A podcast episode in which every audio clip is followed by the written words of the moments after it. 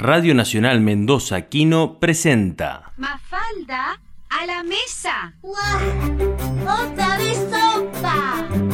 Pensé, bueno, una nenita que en la escuela le dicen lo que nos dicen a todos, ¿no? Que no hay que pegarse con los compañeritos, ser bueno, portarse bien, no tener envidia. Va y pregunta por qué esto es así.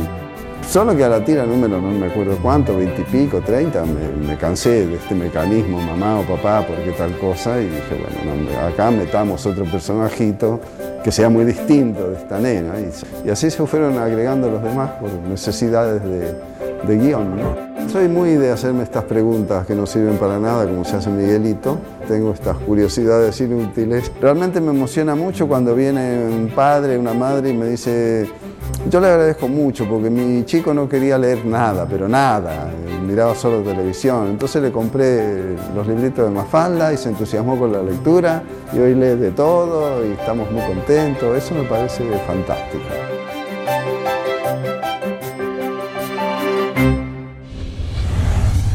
El parto tardío de Mafalda.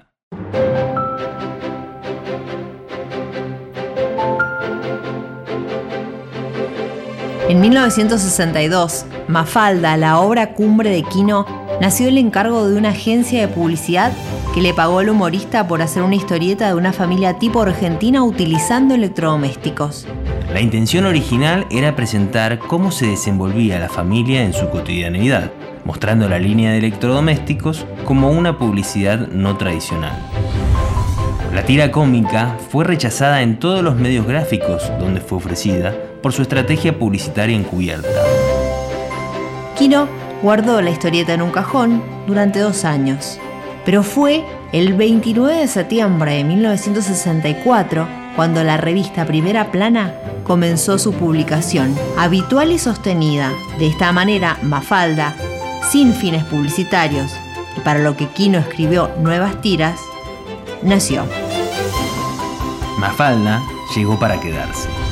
Allí vio la luz Mafalda, que interactuaba con sus padres inicialmente, aunque ni ella ni su creador vislumbraban el futuro que les esperaba. Mafalda es niña porque está inspirada en los movimientos de mujeres que cobraban fuerza en ese entonces. Mafalda es idealista, utópica, la abaten las desigualdades, las injusticias, el hambre y la guerra. Intenta explicarse el devenir del mundo a través de sus preguntas y se involucra con las situaciones sociopolíticas que presenta en sus planteos. La historieta creció y además de la familia, Quino sumó necesariamente otros personajes. La gente me pregunta por qué puse tantos personajes y bueno, al principio era Mafalda y sus padres, entonces el juego era papá, ¿por qué tal cosa? Bueno, pues así. Y esto ya al mes ya estaba harto de hacer esto, entonces le inventé un amigo. Como Mafalda era así, tan con la realidad, bueno, le inventé a Felipe, que era uno que sueña y que no entiende nada de lo que pasa. Y después salió Manolito y así, se fueron agregando como contra personajes. Sus sobrinos y sobrinas, de entre 1 y 7 años en ese entonces, le dieron la pauta de lo que pensaban y cómo miraban el mundo niños y niñas. Así, nació Susanita, el exacerbado estereotipo de mujer, ama de casa. ¿Qué pienso tener cuando sea una gran señora? Sintetizando en sus deseos.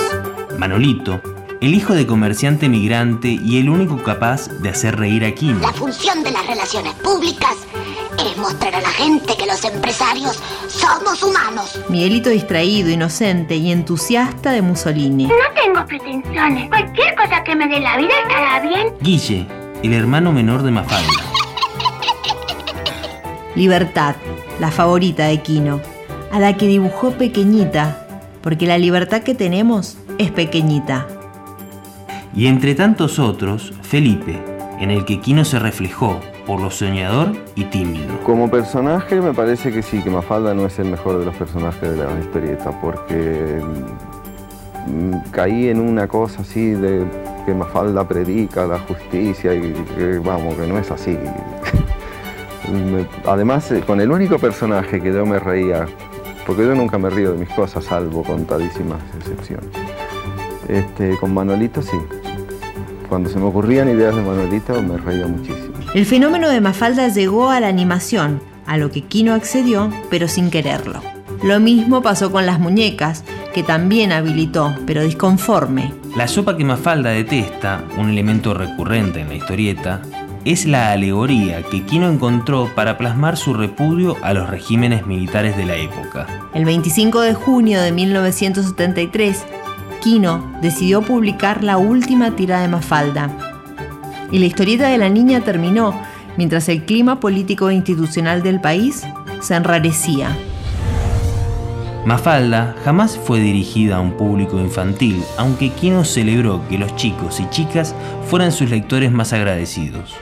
Popular en toda América Latina, España, Italia, Grecia y Francia, fue traducida en más de 30 idiomas. Sus homenajes, placas y esculturas se replican en ciudades de todo el mundo. Con casi 60 años la vigencia de Mafalda sigue intacta. Junto con su crítica y su fe. Bueno, creo que toda crítica lleva implícita una fe, porque si no, uno no se tomaría el trabajo de criticar, ni siquiera. El parto tardío de Mafalda fue una producción de Radio Nacional Mendoza Quino.